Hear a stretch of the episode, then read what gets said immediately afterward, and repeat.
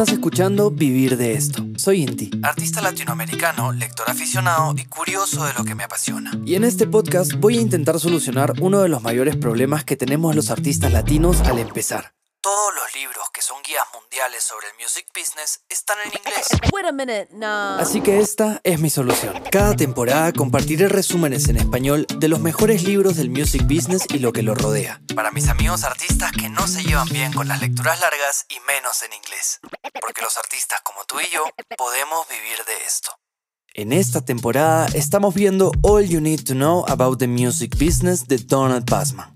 Hoy día cerramos la primera parte de este libro. Y también veremos el último jugador que Donald Passman considera importante a la hora de armar un equipo profesional. Te dejo con el capítulo 5 de Vivir de esto. Parte 1. Capítulo 5. Agentes. Los agentes en el negocio de la música son diferentes de los agentes en el negocio del cine. Mientras que los agentes en el negocio del cine son los principales jugadores de poder en la industria, controlando la mayoría de sus aspectos, los agentes en la industria de la música están involucrados principalmente en la reserva de conciertos o también, como se le dice, buquear shows. Los agentes en la música a menudo participan en comerciales, patrocinios de giras, especiales de televisión y otras áreas, pero no participan en discos, composición de canciones o merchandising. Por lo tanto, no están involucrados en todas las áreas de la vida del artista de la manera en que lo están los managers y abogados. Así que a pesar de que los agentes son jugadores extremadamente poderosos, su esfera de influencia es limitada. Veamos las tarifas. Debido a que los agentes no están involucrados en tu grabación o composición, con la posible excepción de la música de cine como discutiremos más adelante, no debes darles una parte de los ingresos de esas áreas. Por lo general, los agentes no lo piden, pero ten cuidado con los documentos sindicales.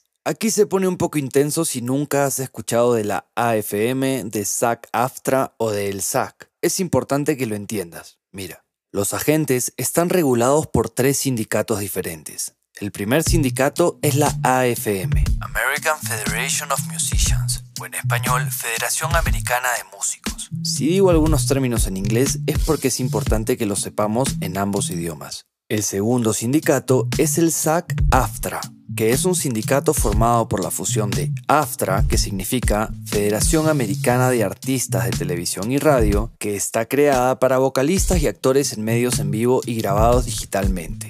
Esta se fusiona con SAG, que es el Screen Actors Guild para cine. Este sindicato se fundó para defender los derechos de los actores en Hollywood. Entonces juntos hacen el SAG-AFTRA. Y el tercer sindicato que regula a los agentes en Estados Unidos es el Actors Equity Association. Se fundó para negociar buenas condiciones de vida y beneficios para performers y stage managers. Los sindicatos ponen un límite a cuánto pueden cobrar los agentes, es decir, el 10%. Para ciertas apariciones personales bajo la jurisdicción del AFM puede ser superior al 10%. Sin embargo, los agentes aceptan 10 si es que lo pides. Hay formularios impresos del AFM y AFTRA y tienen lugar para que actúes en contra si es que la agencia recibe comisiones por tus ganancias de las canciones. Ten cuidado con esto. La regulación sindical de las agencias se llama franquicia y los sindicatos solo permiten que sus miembros estén representados por agentes franquiciados, es decir, aquellos agentes que están de acuerdo con las restricciones del sindicato. Una de esas restricciones es que la agencia solo puede usar contratos aprobados por el sindicato lo que hace que cada sindicato tenga su propia manera de estructurar sus acuerdos, detallando los requisitos particulares de cada sindicato. Así que si tu contrato de agencia parece un libro, en realidad es un montón de contratos separados. Tres contratos para el SAC, uno para películas, uno para televisión filmada y uno para los comerciales filmados. Otro contrato para AFM, uno para AFTRA, uno para Actors Equity y dos más llamados General Services y Packaging para cubrir todo lo que no está cubierto por un sindicato. Si estás generando mucho dinero al mes y ya tienes influencia, el agente puede bajar su porcentaje hasta el 5% para conciertos, pero en lo demás se quedarán con el 10%, como películas, televisión, etc. Ahora veamos cuáles son los puntos de negociación. Lo primero es el plazo. La agencia pedirá 3 o más años y tú solo vas a querer darles uno. Más corto es mejor para ti, porque puede decirte si las cosas no funcionan o reducir la comisión si las cosas funcionan. El resultado de este combate depende de tu poder de negociación. Si das más de un año, deberías tener derecho a salir después de cada año si no logras ganar ciertos niveles mínimos de dinero.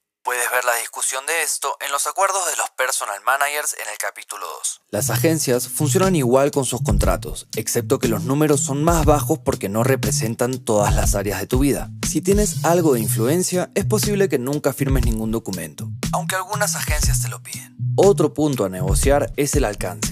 Si estás involucrado en el negocio del cine, por ejemplo, si eres un artista musical y también actriz, guionista, director, etc., y si la agencia está tanto en el negocio del cine como en el de la música, lo común es que las agencias insistan en representarte en todas las áreas. Por lo tanto, una agencia que te represente en el negocio del cine requerirá que firmes con ellos para tus conciertos musicales y viceversa. Algunas agencias tienen una política firme y no te dejan entrar sin un paquete completo. Otros son más flexibles. Igual, esto se vuelve más negociable a medida que te vuelves más conocido. Así como en las ofertas de los personal managers en el capítulo 2, hay exclusiones. También puedes excluir cierto dinero de la comisión de un agente. Como acabamos de ver hace un momento, puedes quitar las ganancias de los discos y la composición de canciones sin ninguna dificultad. Sin embargo, si el agente te hace trabajar como actor o actriz en una película y se deriva la oportunidad para que hagas el álbum de la banda sonora, ellos van a intentar comisionar de las regalías de ese álbum. Trata de evitar esto. Las agencias te dirán que si no tienes carrera como actor o actriz y ellos son fundamentales para crearte una, se les debería pagar por todo lo que obtienes por estar involucrado en una película. Y no es justo que un agente comisione de tus ganancias de la música. Por ejemplo, tu tarifa por cantar la canción principal o las regalías de tu álbum de banda sonora. Solo porque sales en la película, no sé, 10 segundos en un papel secundario. Tu argumento sería que no necesitas que la agencia ponga tu música en cine a menos que lo necesites. Pero si no lo necesitas, no deberían comisionar en un área en la que ya tienes una carrera. Hay agencias especializadas en conseguir oportunidades musicales cinematográficas para artistas. En ese caso, por supuesto, la agencia obtendrá comisiones por tu tarifa por escribir y o cantar y también por tus regalías por ese disco de banda sonora. Normalmente no comisionan al compositor por regalías de performance, que es dinero que discutiremos después. También, al igual que en los contratos que vimos en el capítulo 2 con el manager, puedes excluir los costos de cobro antes de aplicar la comisión. En otras palabras, si tienes que demandar a alguien para que te paguen, cuando recibas el dinero, debes restar lo que te costó recuperarlo antes de que la gente reciba su comisión. Terminación de la agencia. Como vimos antes, tu acuerdo de agencia es un montón de formularios sindicales. Cada uno de estos acuerdos sindicales tiene una cláusula que dice que puedes terminar el acuerdo si el agente no te consigue trabajo o una oferta de trabajo durante 90 días. Como tienes un montón de acuerdos separados con todos los términos separados de cada sindicato, debes pedir una disposición que diga que puedes salir de todos los acuerdos si es que en uno se incumplen los términos. Obviamente esta cláusula es difícil de conseguir si solo trabajas en la música, porque si nunca has tenido una carrera cinematográfica, la agencia puede argumentar razonablemente que no van a construir una carrera en 90 días. Entonces, el acuerdo más habitual es decir que si el acuerdo AFM o AFTRA, los que cubren el área de música, se pueden rescindir por no conseguir que trabajes en 90 días, entonces puedes salirte de todo.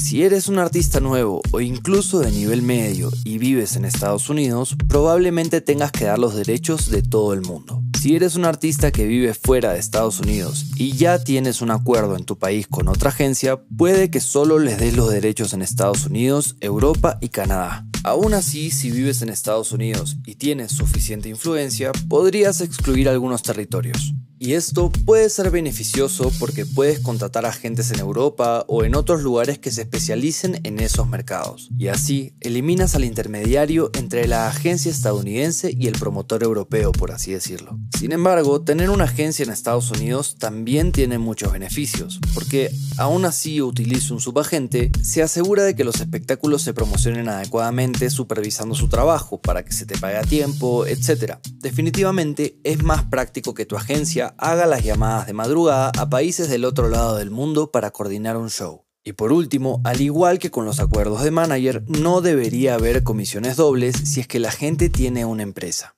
Ahora ya sabes lo que es un agente, sabes cuáles son los sindicatos que los regulan y ya solo falta elegir a uno. Básicamente, si tienes un personal manager, solo hablarás de vez en cuando con tu agente. Es posible que te reúnas cuando programes tus giras por primera vez y lo verás en tus shows, donde te dirán, que he visto en mi vida.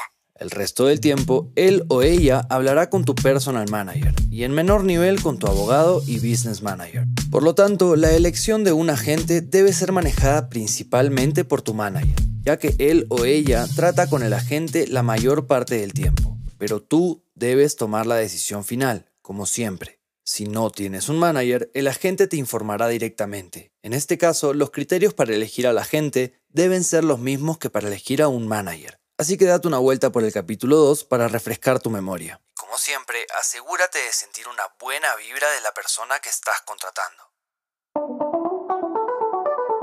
Acabas de escuchar Vivir de esto. Te agradezco de corazón haber llegado hasta aquí. Si te gustó el capítulo, suscríbete para que no te pierdas ningún otro. Si calificas el podcast en Spotify o le das like en YouTube, me estarás ayudando muchísimo. Si algo no te quedó claro o tienes alguna duda en particular, puedes escribirme en las redes sociales como arroba vivir de esto podcast y en mi personal como arroba solointi. Estaré feliz de responder tu mensaje.